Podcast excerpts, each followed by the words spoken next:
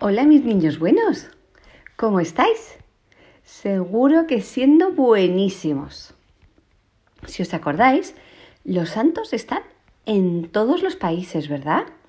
Hay santos jovencitos, santos viejitos, santos altos, santos bajos, santos gorditos, santos delgados, rubios, morenos, de todos los colores, porque Dios quiere que todos seamos santos.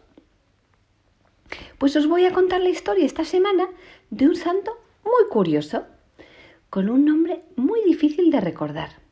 Hoy os voy a hablar de San Frumencio. Frumencio nació en lo que hoy es el Líbano, en el siglo IV, y fue educado siendo cristiano desde muy pequeñito.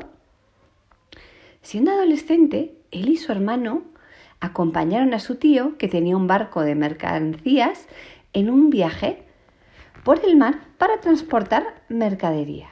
Cerca de las costas de Etiopía, en el Mar Rojo, en África, el barco fue atacado y mataron a toda la tripulación salvo a los dos niños. Los dos niños fueron vendidos en esclavitud y fueron a parar al Palacio Real. Los dos chicos mantuvieron su fe y esperanza porque se sentían siempre acompañados por Jesús. El rey poco a poco les cogió cariño y empezó a escuchar todo lo que le contaban de Jesús. Poquito antes de morir, el rey les devolvió la libertad. La reina les pidió que se quedaran para ayudarla a educar al príncipe heredero, que pasaría a ser el rey Ezana. El hermano de Frumencio, Edeso, decidió volver a su país. Pero Frumencio pensó que si se, sacrificaba y se quedaba, a lo mejor podía convertir al nuevo rey al cristianismo y así lograr que todo el país fuese cristiano. Y así fue. El rey le tenía mucho cariño y confianza y terminó creyendo en Jesús y bautizándose. Así fue que este rey decidió pedirle a Frumencio que viajara a Alejandría, donde estaba la diócesis cristiana más cercana, para que pidiera un obispo para Etiopía.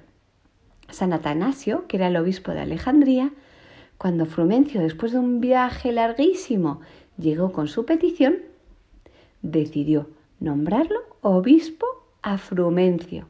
Así que se volvió rápidamente a Etiopía y poco a poco empezó a enseñar y a predicar el Evangelio.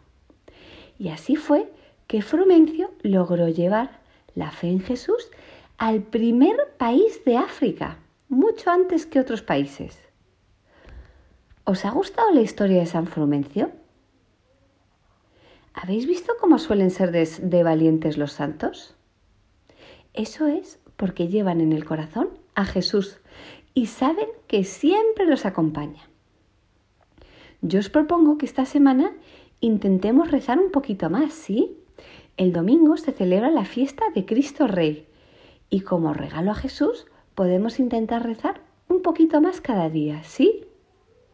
Os mando un beso enorme, enorme, especialmente a María Inés y María Sofía, dos niñas preciosas que me han mandado sus fotos disfrazadas de santas.